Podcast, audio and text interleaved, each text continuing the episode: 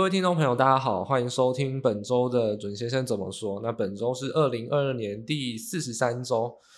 那本周标题呢，我们特别讲到台股的主动基金是温神啊，那持股是敬而远之比较好。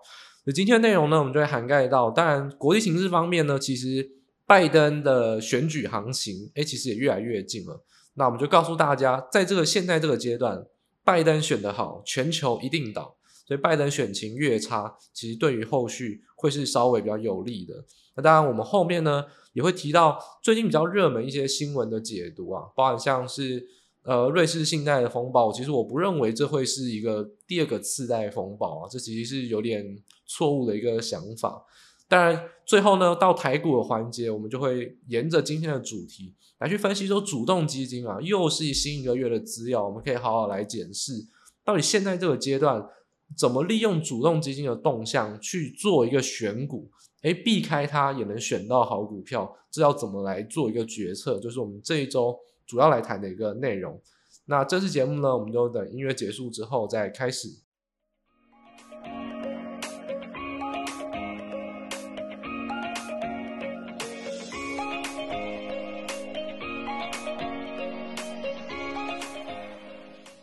好，首先呢，我们先来看一下，就是所谓拜登的选举行情啊。那大家也知道说，每逢偶数年呢，就是选举年啊。那美国选举其实都是有立法规定啊。十一月的第一个星期二就是美国选举日。那你就说，哎，为什么今年是十一月八号，不是第二个选举日吗？美国的。就是十一月的第一个星期二是选举日，但是如果是十一月一号礼拜二，就要变成十一月八号，所以今年刚好十一月一号是礼拜二啊，所以要延到十一月八号。好，那这当然是题外话，只是说今年刚好是十一月八号，第二个星期二这个刚好是例外。那当然，其中选举主要去选的东西啊，就是说参议院跟众议院啊。那参议院呢是部分改选，那众议院就是全面的。就重新选举，那就会决定两院的新的势力分布。那其实大家应该对于这个也有了解。其实美国的政治版图啊，其实就是两党制，所以当然共和党跟民主党谁赢谁输就简单明了，比较不会有多党制的产生。那两党制大家要明白一个点，只有两党制的国家选举才会有热情，因为不是你死就是我活，所以很有可能会有极端的政策出现。两党制的国家选举就比较容易有选举行情，因为很有可能一个政策会有很大的转弯。例如，对于台湾来讲，台湾到目前为止还是倾还是偏向两党制哦。就光是亲中跟不亲中这个议题啊，其实就影响很大。那其实就可以吵到天花乱坠。光是一个议题，很有可能就影响到，不管其他讲的怎么样，因为一个议题，我就要选某个党，这是很有可能发生的。那这件事情不是说好像就是他的思维很狭隘，是因为如果这个议题影响很大，而且两个党立场又差很多，那你必须要在这议题上做选择。所以在两党制的国家，就很有可能因为单一议题出现很大的分歧啊，那就很有可能选情就会比较刺激啊。因为所谓谁当选无无法接受状况就很有可能发生，就是这个就是两党制必经的一个一个状况。那现在呢？毕竟我们也不是美国国民啊。那我们怎么去分析美国的选举？其实第一个，现在为什么会特别讲到拜登选得好，全球一定倒？因为民主选举啊，一人一票，通膨跟股市。现在大家知道，如果拜登自从呃今年年中开始，他不是去跟鲍尔见面吗？然后从那个之后呢，说全权就是交给 Fed，希望他全力来遏制通膨。就是之前他们都在那边冷笑为说啊，没有通膨是暂时性的，假装没事。自从那个之后呢，OK，我们承认通膨，那要打到底，而这就是极端的一个政策。那这个极端政策之下发生的事情，就是后面一开始去加速的升息，不要命的升息。纵使我们已经讲了好几个月了，就是说其实不应该一直大幅升息，有更多的工具可以用。那不管怎么样，为什么打通膨打得比？打到股市或者说债券，其实不是只有股市哦，是连债券都在跌，整个风险性资产都在跌，连债市都跌。那为什么要打通打成这样子？就是骗选票啊！我们刚才讲民主选举一人一票，诶，很多人买不起债，也买不起股票，他只管我现在这个月我要活下去，我根本都要借钱过日子，所以问题就在于说，如果通膨影响很大，对于选票不利，这就是拜登很有问题而且很自私的地方。如果你为了选票，就在现在这些人去打通膨，那你做了很多决策，不是未来反转就没事了。就是大家在数学上不知道有没有听过一个东西，就叫做线性相依，就是叫做 line dependent。那其实我们在做决策也有一个东西叫做就是路径相依或路径独立。路径相依就是说，假设我今天先做 A，我再做 B，跟先做 B 再做 A，结果可能会不一样。这不是，这就代表说它不像乘法有交换率哦。很多事情在决策上。其实，在尤其是实际上的经济决策，都是都是没有，都是线性相，就是路径都是相依的。也就是说，你先做什么事情很重要。如果你想说，我为了要先骗选票，我就先打通膨，啊，发现说，确实打得太超过了。然后呢，我之后呢再去做收拾，例如说明年上半年再去想办法收拾，这个很有可能收拾不回来。因为很多事情是累积的，例如说你现在现在这个阶段啊，你把货币资产打下去了，然后刚才讲到了，你打通膨，可是实际上根本没有效。那打通膨，很多民众为了要借钱过日子，那他借的债成本也上升，因为你的利率也调升。所以你原意是为了要打通膨，但很多人如果为了通膨度过这个月去借钱，去借我们之前有提到的消费的循环信贷。那他借新的钱都是借新的成本，就是循环信贷每个月算新的利率，你一直在调高利率，那这些人破产几率就越大。所以一直在批评说这样子的政策很有问题的地方在于说，不是你现在乱搞之后去做收手就来得及，就跟我们上半年讲的一样，不是你现在假装不承认通膨之后我承认去加速就可以赶快事情，在很多经济决策上没有我现在不做，我之后补做。没有补救这回事。你现在如果做错，事情发生就发生了，很多事情是没有办法挽回的。所以现在拜登的影响，基本上为什么会批评他说，拜登如果选得好，全球就一定倒？因为他现在就是执意的在去做骗选票的行为，例如说这样打压通膨，只讲不做嘛。他讲说，哎，我们这样子升息是打压通膨，那有效吗？大家自己知道。那还有，Fed 如果现在正在升息跟收就是紧缩货币，然后拜登呢，他为了要骗选票，突然说我要减免学贷，那不就是变相撒钱吗？你减免学贷，那钱从哪边来？你当然是从国库来啊。那你国库你要不要加税？没有加税，那你就是借钱啊。那你不就是在增加未来可能的购债吗？不管是现在买单你的债，还是未来发生买单你的债，那都是扩增扩张信用，那都叫做撒钱，那都是。就是紧缩货币的反向，那你不是在跟费德唱反调吗？所以你假装说，哎、我要打压通膨，紧缩货币没有关系，我打到美国经济衰退都没有关系，实际上真的没有关系吗？拜登不是他就在做撒钱吗？所以他只准自己可以做撒钱，不管所有的市场怎么样，那这当然就是很有问题的行为，那更不用讲。这种嘴巴上讲讲的行为很多，例如说像之前预算法案，明明就是预算法案啊，他硬要取一个叫 IRA，就是这叫做缩减通胀法案。其实预算法案两个字花钱，它只是怎么花钱、怎么分配而已。一个花钱的法案，你扯到就是缩减通胀，其实就是新闻战，就是想要宣传嘛。那里面你说我要装充电桩，我要装太阳能，跟通胀一点关系都没有。你说投资减少供给面通膨，那事实上。那你的港口现在只是因为经济衰退、贸易量减少，所以呢没有塞港问题。但我们还记得就讲就翻旧账啊，去年我们就讲说是美国自己的问题，你自己港口烂成那个样子，但会容易塞港。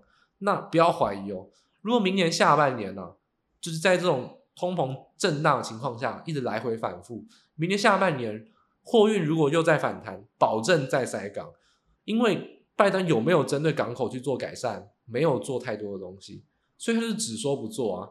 那现在事情看起来解决了吗？没有，那只是因为你因为你把贸易量打到很低，然后呢运价已经砍半，那才叫做看起来解决。事实上港口问题有没有解决？没有。那你有没有投资？没有。那他做什么投资？他说电动车或是太阳能，他是只针对他左派或是他民主党信仰的那一套去做投资，其实并不是顾全一个全局啊。所以不管怎么样。这边讲拜登坏话，那只是因为拜登是特别有问题的人。那我也没有对民主党或共和党特别有偏见。但如果就以台湾人来看啊，我觉得共和党还是比较好一点，而且共和党经济决策是比较符合我的一个看法。但是我也没有说特别反对民主党，只是说拜登这个人特别有问题，所以制止拜登一党独大，或者说两院。持续的是多数党是非常重要的事情，因为现在就是因为两院都是民主党掌控，所以很多法案或很多东西基本上很容易通过。但经过其中选举，如果有所改善的话，那这样子的环境就有可能改变，很多政策就不是拜登想怎样就怎样。例如你的减免学贷，例如你的法案整天那边乱取名字，这件事情就不会这么容易发生哦。所以现在去看选情，最重要关键，我认为是，就是众议院啊，很有可能是共和党拿下。至少看民调，目前来看，就是信赖区间啊，统计信赖区间，共和党拿下几率是非常高。那至少这是一件好事，因为一党拿一个院，这是会有制衡的力量。所以现在来看，呃，选举的行情其实还是可以持续关注，因为民调并没有拉到非常开。那只是说。就算看很清楚的一些民调机构都对民主党选情不乐观，那共和党拿下众议院的几率就很大。我觉得至少这是一件不幸中的大幸啊，绝对是不幸中，在现在这个大环境下，不幸中的大幸，就是去制止拜登一个比较重要的一个一个止血点。再就是说，其实选举选完了，拜登也没有理由再去做那些冠冕堂皇、很白痴的行为，因为他没有必要骗选票。两年后再来，他可以照。二零二三年的下半年再骗他的选票，至少就是二零二三年底，就是二零二四年一整年再慢慢骗，他没有必要现在再去做很多冠冕堂皇的行为。所以我觉得选举行情在目前来看，我觉得要不要提防，会不会出现一选完大幅反弹的可能性？可能性在于，如果民主党选不好的话，我觉得很有可能就是。共和党如果拿下参议院的话，我觉得选举行情是选选举行情，就是说因为选举而产生行情，基本上选举后很有可能会有反弹。那也不是说现在到选举前就一路下跌，也不是，只是说现在到选举前，那选举就不会贡献太多的力度啦。因为至少就现在看起来，共和党的民调就是高，所以也没什么好利空的。只是说真正发酵点就是说确定共和党拿下众议院，那就会有新的一波。就是比较助长的一个动能。那你说，如果现在开始缓步的止跌或反弹，那到那时候再做续续涨的反弹，当然也是有可能。所以现在来看选举行情，我会这样解读：选举行情从来不是说因为选举而做拉抬哦。你看拜登今年的行为，我为了要打压股市，为了要制造出打压通膨的形象，那选举就有选举行情吗？所以不要整天打选举行情来讲会涨，选举行情是看执政者的想法。全世界多数当然会救股市，所以选举之前去护盘是一定多多少少会有。但你看拜登今年的行为，像是在护股市吗？他巴不得制造股市弱势，然后呢打压通膨的形象，因为他以为这样子做是有效的。至少很多民众可能会认为他有在认真打通膨，但是以为是以为啊，那不是事实。所以选举行情。在这之前，其实没什么好讲的。基本上，我觉得不会有太大的反应，因为共和党民调是领先的，也不会有利空反应。但是如果选举确定共和党当选，其实反而会在那个时间点再有一新的一波助长的动能。那至于另外一个大家很关心的，就是瑞士信贷的一个问题。其实当然这不是，这也不算很新的议题啊，可能最近两三周炒得特别大。那后来又说什么？哎，阿拉伯的买家可能会想要去接手。或者说去想要去帮他们挹注一些股权跟资本，那就是缓解他这个风暴。那其实我觉得这个议题没有必要想的这么严重哦。我从今年初到现在有讲过一堆债务风暴，瑞士信贷的这个债务风暴，我反而觉得你是是不知道在担心什么。第一个，把瑞士信贷比喻为雷曼兄弟，就是一件很很怪的事情。瑞士信贷发生危机的危机是什么？是瑞士信贷本身的债券，或是它可能发行的某些金融商品，那会有就交易对手风险。那当时候雷曼兄弟的风险在什么地方？雷曼兄弟的风险当时是在于房贷率一直飙高，所以房价开始急跌，一堆人明明买不起房子，却得到房屋贷款买房子的人，宁愿违约也不要缴房贷。所以大家有没有发现问题的核心点完全不一样？瑞士信贷的核心点是瑞士信贷，当时候雷曼兄弟的核心点是次级房贷。所以当时候的问题是大问题哦，是整体市场的问题。只是雷曼兄弟他的杠杆开最大，所以他当然是最先出问题。那瑞士信贷本身的问题是本身他自己的问题，所以我就只简单讲一句话：瑞士信贷跟德意志银行这两家银行，从这五六年甚至搞不好七八年以来，它一直都是投行之中最烂的，也不是说最烂啦，就大型投行之中成绩最不好。最劣等生的表现，这件事情你知不知道？大家扪心自问。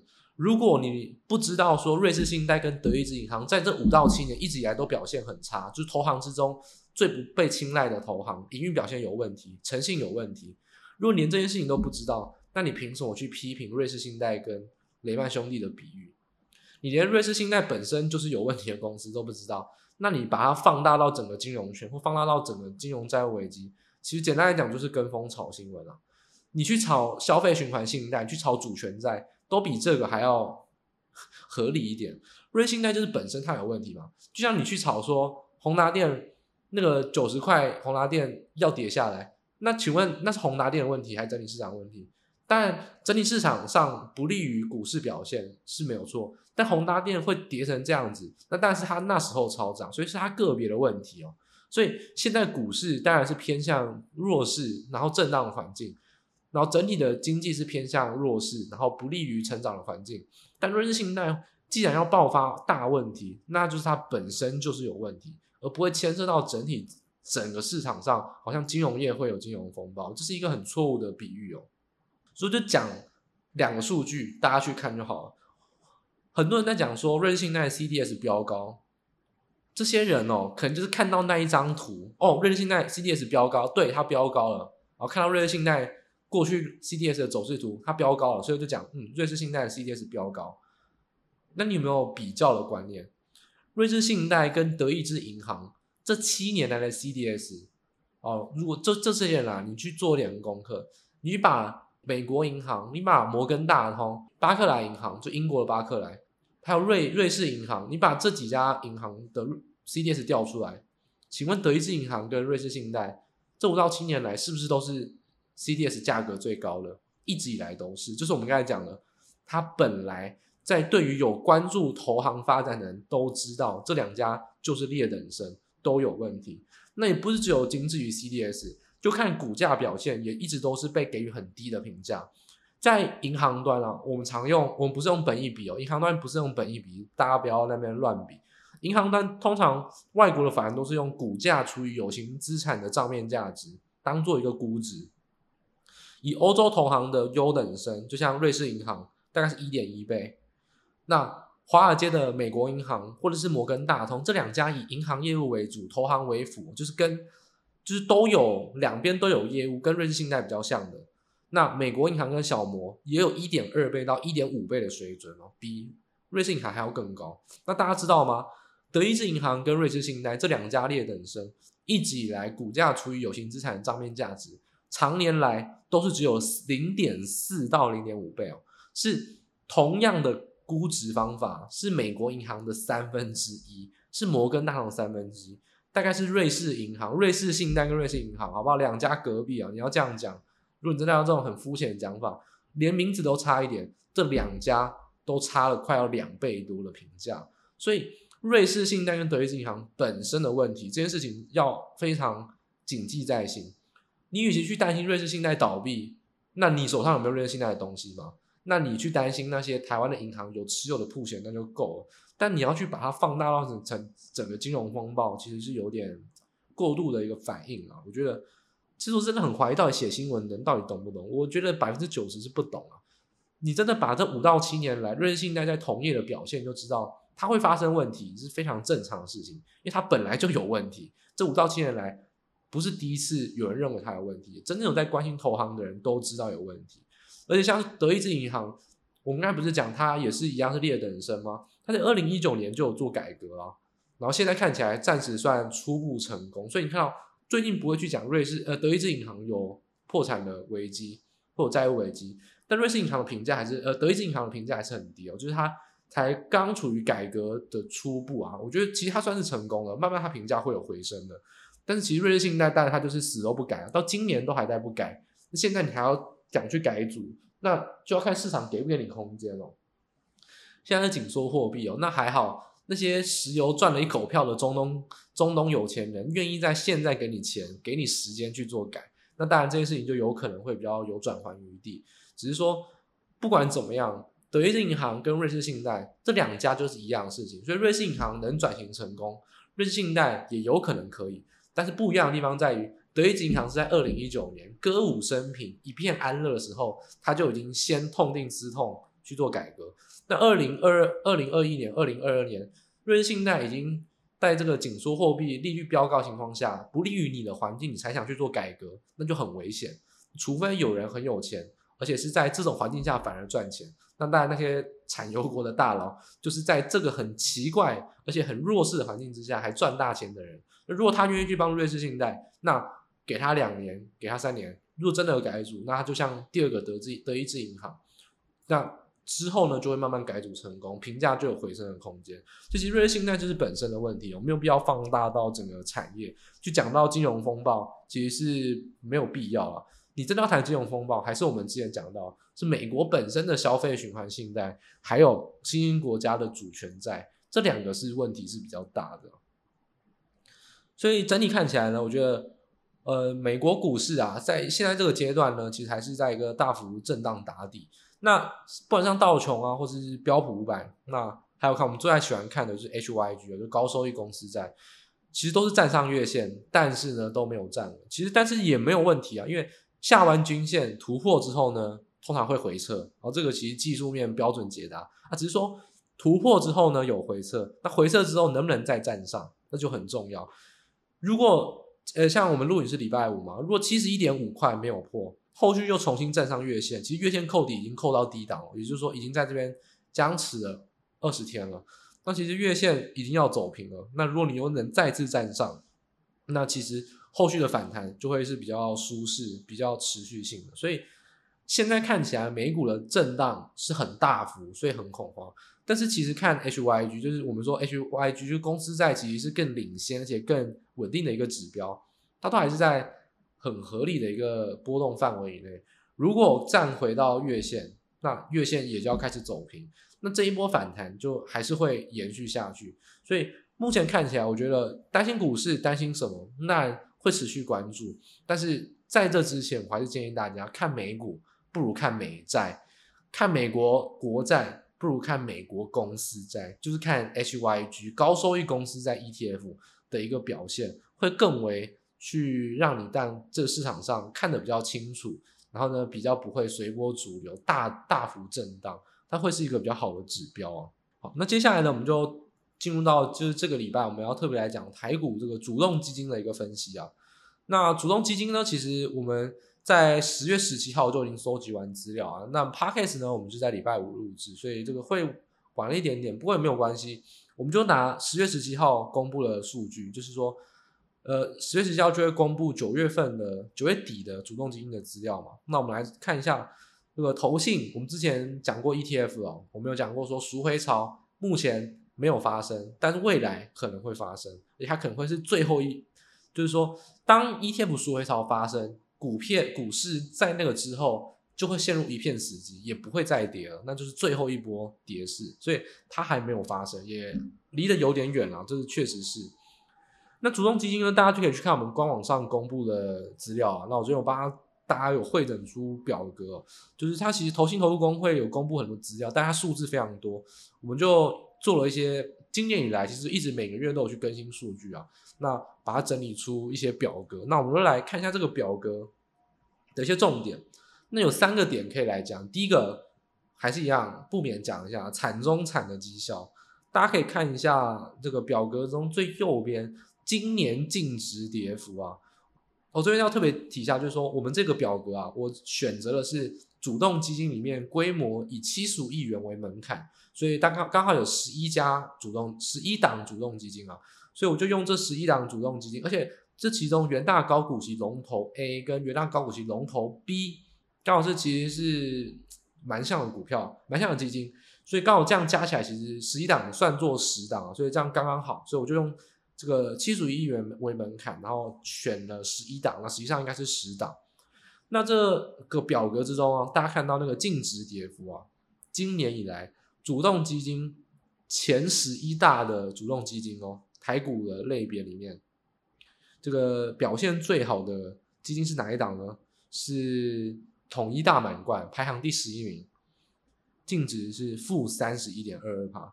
也就是说，其实前十一大哦，就是大家个人，如果你有在买主动基金的话，你可能有可能一定会买到这几档。因大大家最爱买的主动基金持有的前十一大主动基金，今年跌最少的，我是跌最少，今年最少最少跌三十一趴，是今年而已哦，跌最三三十一趴。那最多的像是富华中小精选基金是四十五趴，诶，今年还没有结束，已经是跌四十五趴，所以大家可以自己想一下，说这个主动基金的绩效到底是惨还是不惨？基本上这。统连统一大满贯都顶多跟大盘持平而已哦，顶多。那其实说当然都是输给大盘，那更不用讲跌幅都很大。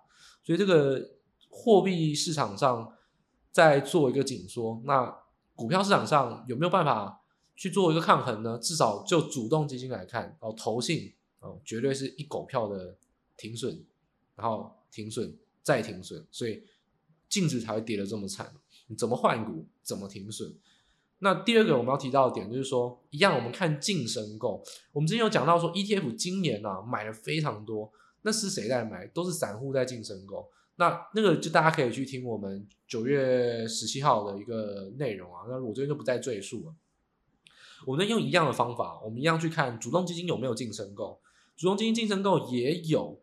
那这主动基金的净申购金额啊，其实就小非常多，所以我们才会在之前我们就有提到，呃，基本上被动基金跟主动基金的规模本来就差很多，而且今年主动基金的净申购非常非常庞大，所以我才会说投信的买超就是 ETF 的买盘，所以基本上呃上市市场就是就是你看加权指数上市市场的投信啊，不值得去做参考，那全部都是 ETF 的买盘。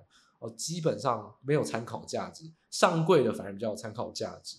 那我们回过头来看主动基金，它当然也有申购嘛，我们刚才有讲到也有申购，只是金额很小，所以可以看到说，其实以这前十一大啊，诶，今年哦，你净值已经跌了三十趴到四十五趴，这种东西，呃，不要讲那么难听，这种主动基金都还有人要进申购。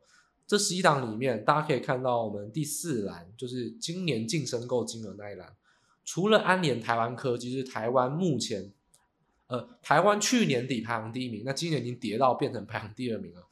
除了台湾，除了安联台湾科技以外，基本上都是净申购。安联台湾科技今年是净赎回一亿元，但是其他都还是有净申购。像是元大高股息龙头 A 是申购五十九亿哦，那高股息龙头 B 是申申购了四十五亿。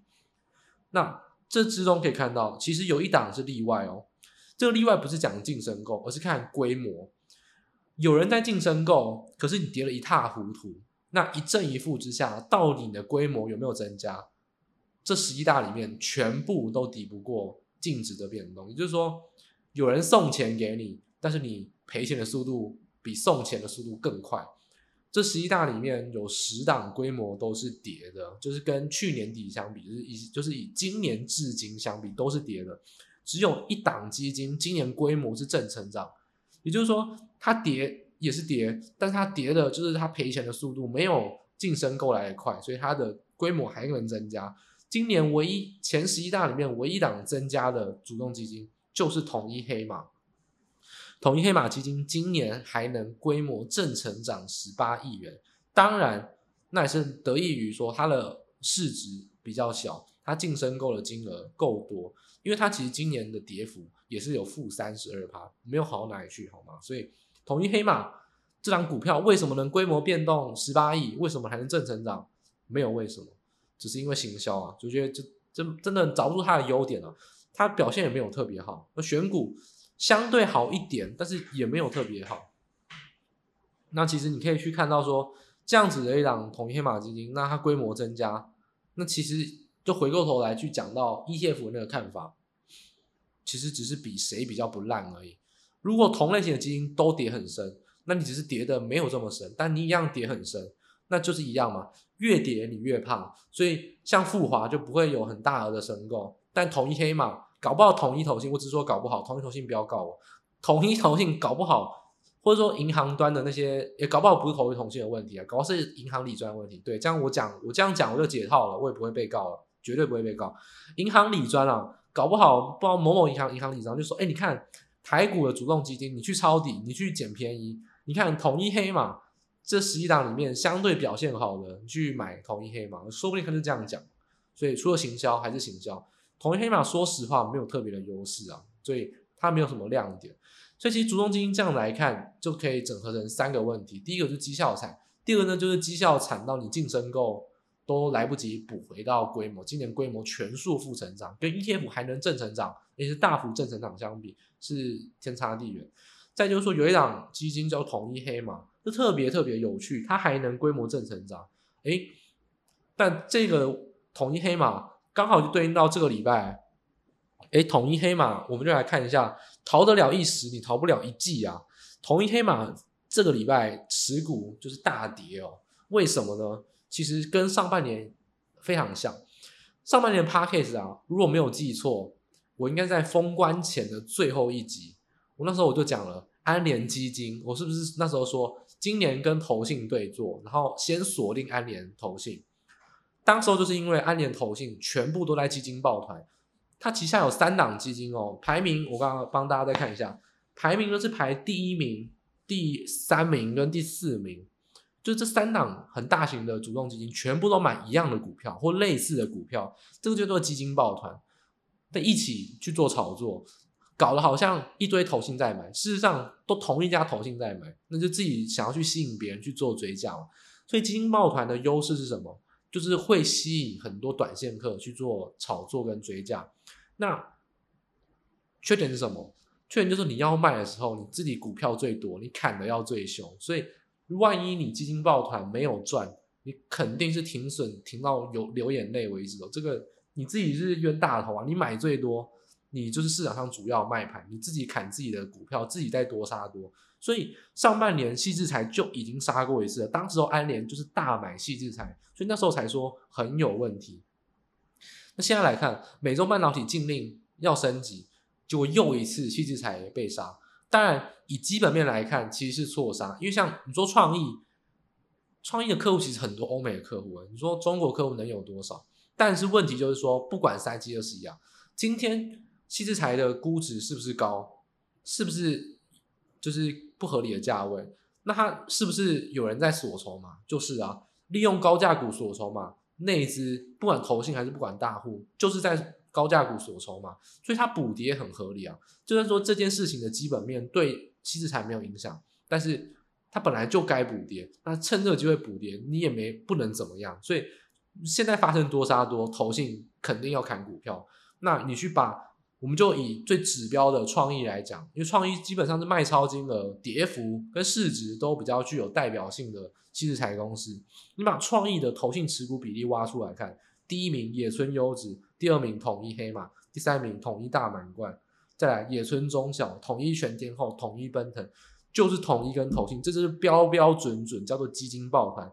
统一跟野村两家投信都在买一样的股票。就是我底下不管两档三档基金，不管大还小，通通都买一样的股票，就是去炒作，就是基金抱团最标准，从创意就可以看得出来。所以现在要砍股票怎么样？你会发现当天创意跌停，砍都砍不完，因为这些投信破线一定要停损，那投信基本上就是追价卖，当天要停损，那就是用市价停损在卖，所以跌停锁都打都打不开，就是这个原因。投信一定是当天砍非常多。所以你去看，不管像是创意、世芯、晶心科、M 三十一，这些都是统一黑马持股非常多的股票。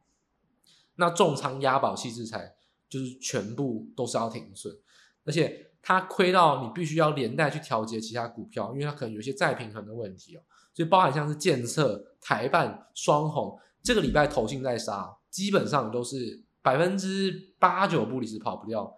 统一跟野村这两档投信公司基本上在砍股票，因为他们稀释材大亏大亏，然后大调节。所以其实现在来看，你会发现我们从今年到现在一再讲一件事情，就是说跟投信对做。跟投信对做，尤其是跟主动基金对做，就是趋吉避凶的概念。一个很简单的道理啊，诶，如果今天你选择的股票，投信已经买了，而且你去发现不太像是 ETF 的买盘，不太像是 ETF 的持股，那它都是主动基金在买，我会建议你最好避开。不管它再怎么强势，再怎么有题材，都避开，因为投信买一定是买到不合理的价位，所以当投信已经买了，你再进去买。顶多买在合理价，而且甚至你有可能买在不合理，甚至是山顶上。所以接下来到明年，可能甚至到明年中之前都不会改变。就是说，如果你现在要买股票，你就遵守一个原则，看一下有没有投信在买，投信先买，基本上你最好避开。而且尤其是投信最近一个月买很多的，最好避开。很多人说投信加码股去买这件事情，我从年初到现在已经讲过很多次了。如果投信加码股，你跟着买会赚钱，你跟在投信屁股后面会赚钱，那主动基金的绩效今年就不会是三四十趴这样子。所以你真的要跟着主动基金后面买，你真的要拿投信加码股当做这种理由的话，你今年绩效铁定难看。所以不要再用投信加码股来当选股，这件事从从年初到现在其实讲过很多次，投信加码股反而要避开，投信越不爱的股票反而越好。所以其实反过来讲。我们刚才讲是趋吉避凶嘛，避凶我们要怎么样趋吉，怎么样去选？会建议大家，你今天基本上我们一直讲到了，从汇兑收益，然后非主流中小型个股，这些个股很有可能投信都不能买。第一个可能市值小，投信不能买；第二个非半导体的股票，投信也不爱买。所以你如果在选股上，从基本面你去选择汇兑收益的股票，而且呢，其他成长性搞不好普通，但它就是低档低价位，而且筹码没有投信。很有可能会在现在这个阶段是比较好的，因为它在筹码跟基本面上，你避开投信，避开主动基金，诶，基本面上它有汇兑收益，它是中小型个股，它整体而言筹码跟基本面是双重利多，你就光靠主动基金的思维，它不买什么股票，它不买半导体，然后呢，太小的股票不买，那你反过来你就选中小型的股票，你选主动基金没有在买的股票，或者说最近都没有在买，甚至搞不好它卖光的股票。其实这就会是相对来说一个很好的一个选股方向。那反过来，如果你买了股票，你买了投信跟着买，要怎么办？那没有怎么办？我们刚才讲了，投信很容易买，就买很多，而且都买到不合理，那就当你赚到。你买的价位一定是低估嘛，你才会去买。那投信切进去买，一定是买到合理价跟不合理价，买到已经不合理还在买，那一定会有超涨空间。那你就好好吃豆腐，然后高歌利息。所以，请记住先后顺序，先后顺序。投信先买，你就不要再买了。如果主动基金在你后面买，那你就搭着他的顺风车，他一定会失智买到不合理的价位。他等到他买到不合理的价位，你就是有超涨的利益，你就是高歌利息。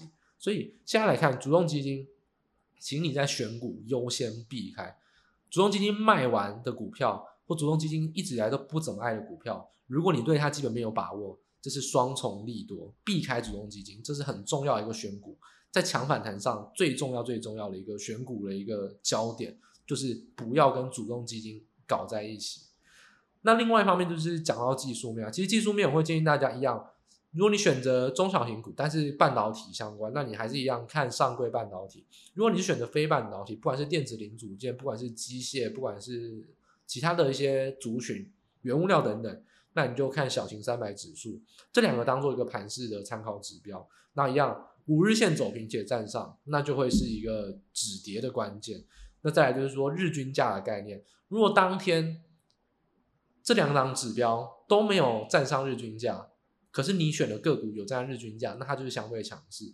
那再来就是说，如果这两个指标诶有站上日均价，那代表当天整体盘势都是强势，那你的个股就要有明显的涨幅，可能要有三趴，可能要有四趴的涨幅，就是所谓的相对强势的概念。所以以日均价作为一个参考，这也就是你可以在嗯盘势上你可以去观察，其实日均价的防守是很重要的。如果日均价当天都有防守，一直在日均价之上，其实当天盘势就是相对强势，那你的股票就要更强。所以这样子你可以，但以日均价这个就是你可以算是一举两得啊，就是说你可以判断盘势，你也可以去兼判断个股有没有相对盘势强势。其实你可以用日均价去做一个指标，去做一个观察。所以在现在这个阶段，会认为说。第一个，我们刚才讲到了公司债，美国的高收益公司债，如果月线已经走平了，能再次的站上月线，其实反弹还是会再延续。那一样，小型个股相对于大盘而言是更有机会。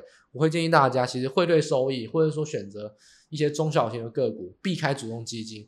只要你认为它基本面够好，那其实当然小型股很容易基本面都不反应，一次反应就一次反应完，就更适合短线上，如果你要抢反弹，因为。你就是做一波而已，它一波就涨很快，也不用慢慢涨。所以中小型个股在现在这个阶段，如果你要抢反弹，依然是首选。市值不要选太大股票，投信有在操作的股票也尽量不要，会尽量去选比较有呃外资、假外资也好，或是外资相对投信有在操作的股票。然后呢，融资如果它开始切入，而且是大幅涨升，那这也会是有利，因为融资大买。可是又大涨，基本上就是在轧空啊。如果是大跌才融资增加，那这个就要小心，那有可能就有问题。所以以现在这个阶段来看，避开主动基金，选择中小型的一些个股，然后再来，尤其是汇兑收益这几个会是比较重要的一个选股跟观察指标。但搭配盘势上，如果五日线走平且站上，或者说看美国的公司在 ETF 月线走平，然后如果能再站上，其实这些都是反弹延续的一个关键指标。所以在后续的反弹行情，在选股跟操作上会这样子来建议。那以上呢就是今天的节目内容啊，希望对大家有所帮助。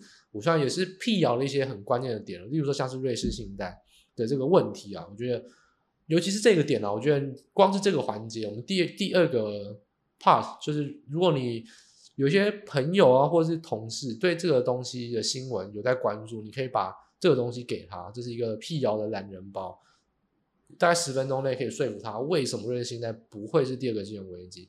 我觉得今天内容呢，就大概到这边结束啊。从拜登的选举行情、选举前普普通通，选举后可能会大涨，因为目前共和党民调是优势的这个预测，再来到这个瑞士信贷的一个辟谣，然后最后到主动基金的一个数据分析，再来到实际上我们要怎么去做一个选股方向上的建议。在今天的内容呢，做三个段落的一个介绍，那希望整体的内容对大家有帮助。那一样，我们会在下周六同一时间呢，在各大 Podcast 平台跟大家再做见面。那以上呢，就是今天完整节目内容。那大家下周再见。那祝大家投资顺心，事事顺利，然后都能短线上都有不错的获利，然后呢，相对大盘呃不再这么的弱势，更加的更加表现更好啊！祝大家都有有相对好的表现。那我们下周再见喽，大家拜拜。